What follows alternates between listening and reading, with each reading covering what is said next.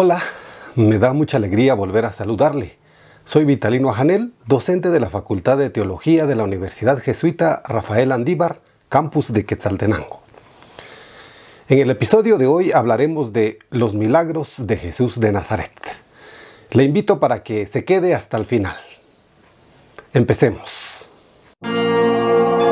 De Jesús a Cristo conociendo al Jesús histórico para llegar a proclamar al Cristo, de la fe.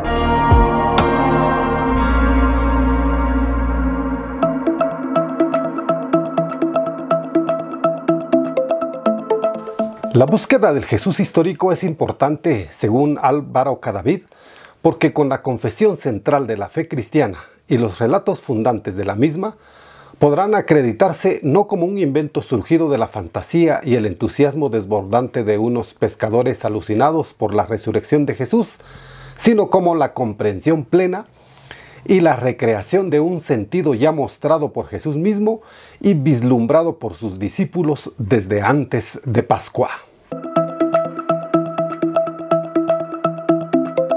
El sustento de la información de este episodio está basado en Sergio Armstrong, y su síntesis de Cristología Bíblica, y en Jesús Peláez y su artículo Los milagros de Jesús en los Evangelios Sinópticos, Posibilidad e Historicidad. Armstrong inicia el capítulo dedicado a los milagros de Jesús diciendo que es un asunto difícil, porque desde el comienzo de los tiempos modernos se ha convertido en un obstáculo más que una ayuda a la hora de defender la fe en Jesús, y señala que la causa de su incomodidad está en la concepción moderna de las leyes de la naturaleza que las considera exactas y deterministas.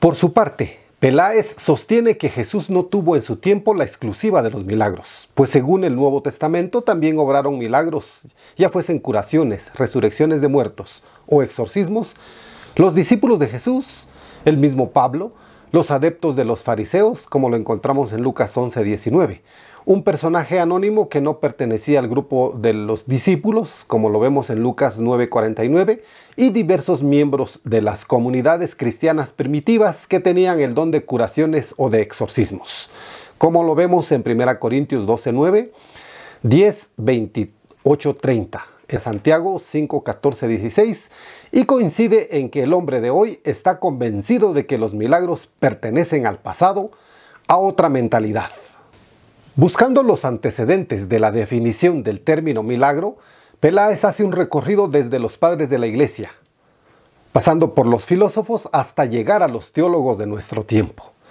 Y encuentra que para San Agustín el milagro no ocurre contra la naturaleza, sino contra lo que nosotros conocemos de ella, ya que para San Agustín en el milagro no hay excepción alguna a las leyes de la naturaleza, pues la excepción de una ley física en cuanto prevista por Dios desde toda la eternidad pasa a formar parte de la misma ley.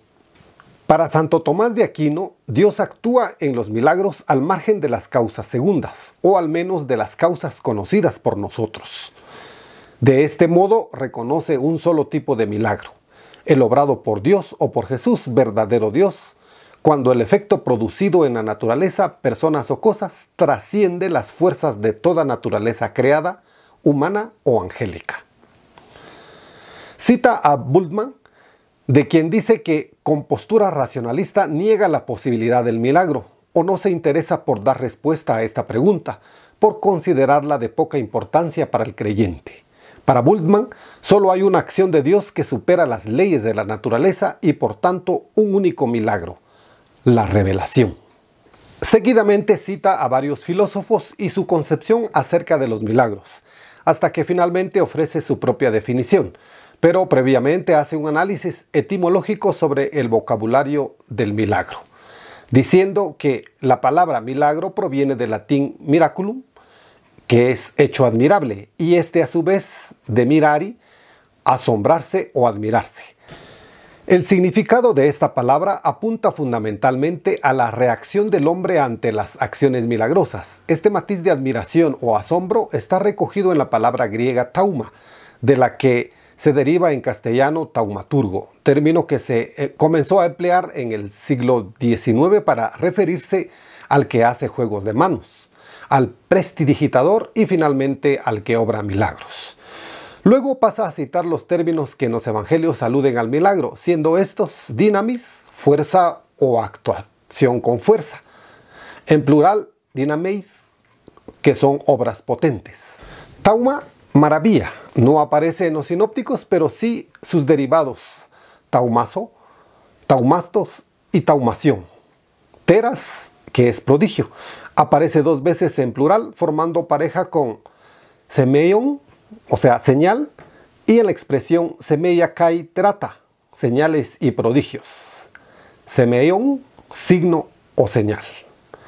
Y por fin Peláez describe el concepto de milagro según lo deduce de los relatos evangélicos, diciendo que milagro es una acción realizada con la finalidad de superar una adversidad o cubrir una carencia o necesidad acaecida a un individuo o grupo humano.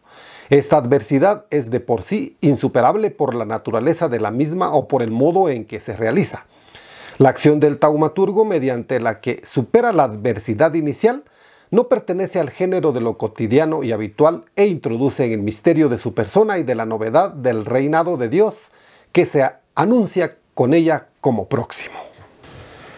Regresando a Sergio Armstrong, quien advierte que desarrolla el tema basado en Walter Casper, encontramos que este teólogo ve el problema a raíz de que la apologética define al milagro como un acontecimiento perceptible por el hombre que supera, quebranta o al menos elude las leyes naturales y que por lo tanto sirve de prueba de la revelación de Dios o del carácter divino de Jesús. Según Armstrong, esta definición empeoró las cosas en vez de mejorarlas. Para explicar los problemas surgidos por esta definición, nuestro teólogo los divide en dos tipos, los de tipo histórico y los vinculados a las ciencias naturales. Para aclarar los primeros, indica que la investigación histórica de la tradición de los milagros lleva a una triple conclusión. Primero, la existencia de una tendencia a acentuar, engrandecer o multiplicar los milagros. Por ejemplo, según Marcos 1.34, Jesús cura a muchos enfermos, mientras que su paralelo Mateo 8.16 dice que los cura a todos. Para Marcos, la hija de Jairo está todavía agonizando, Marcos 5:23, mientras que para Mateo ya está muerta. Mateo 9:18. En Marcos, los 4.000 alimentados por Jesús en el desierto se hacen 5.000 y los siete canastos que sobran resultan ser luego 12. Segundo, el hecho de que los evangelios relatan los milagros de Jesús siguiendo esquemas rabínicos y helenísticos. Y tercero, la investigación sobre géneros literarios ha establecido que ciertos relatos milagrosos son proyecciones hacia atrás de la experiencia que tuvieron los discípulos con las apariciones de Jesús resucitado. Y respecto a los problemas vinculados a las ciencias naturales, dice que el concepto de la apologética ha mostrado ser errado, porque desde el punto de vista científico habría que conocer todas las leyes naturales para saber cuándo se ha quebrantado alguna y desde el punto de vista teológico, las objeciones a esta concepción son aún más radicales. Dios nunca actúa directamente en el mundo o en la vida del hombre, sino que usa intermediarios, las mismas leyes naturales, la libertad del hombre.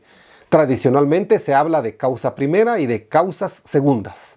Estas últimas son el conjunto de causas mundanas encadenadas entre sí. Como resultado de su análisis, propone que habría que definir el milagro de manera descriptiva, considerando tres afirmaciones. Uno, su carácter de signo no es una prueba realizada por Dios a través de las causas mundanas para comunicar su salvación al hombre. Se trata de una especie de llamada que debe conducir a una respuesta creyente.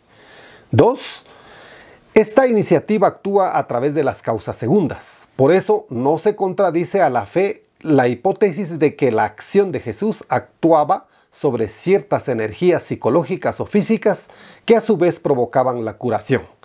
Y tres, los milagros son signos de la preocupación de Dios para los que sufren. Por eso Jesús rechaza terminantemente el realizarlos por pura exhibición de poder o esplendor.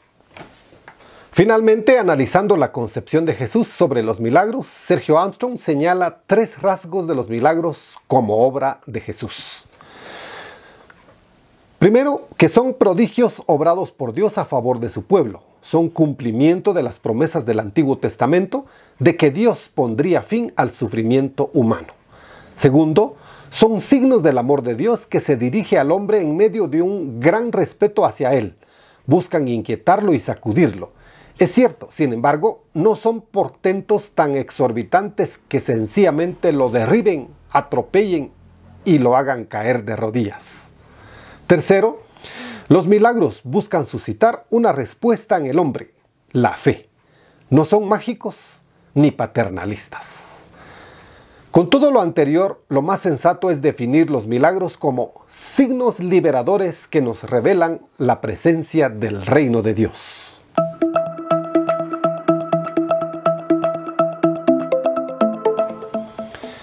En el siguiente episodio de esta serie hablaremos sobre la oración de Jesús.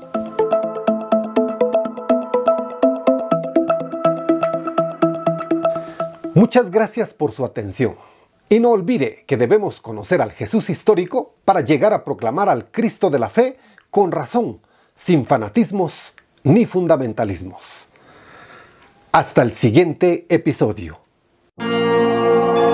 De Jesús a Cristo conociendo al Jesús histórico para llegar a proclamar al Cristo de la fe.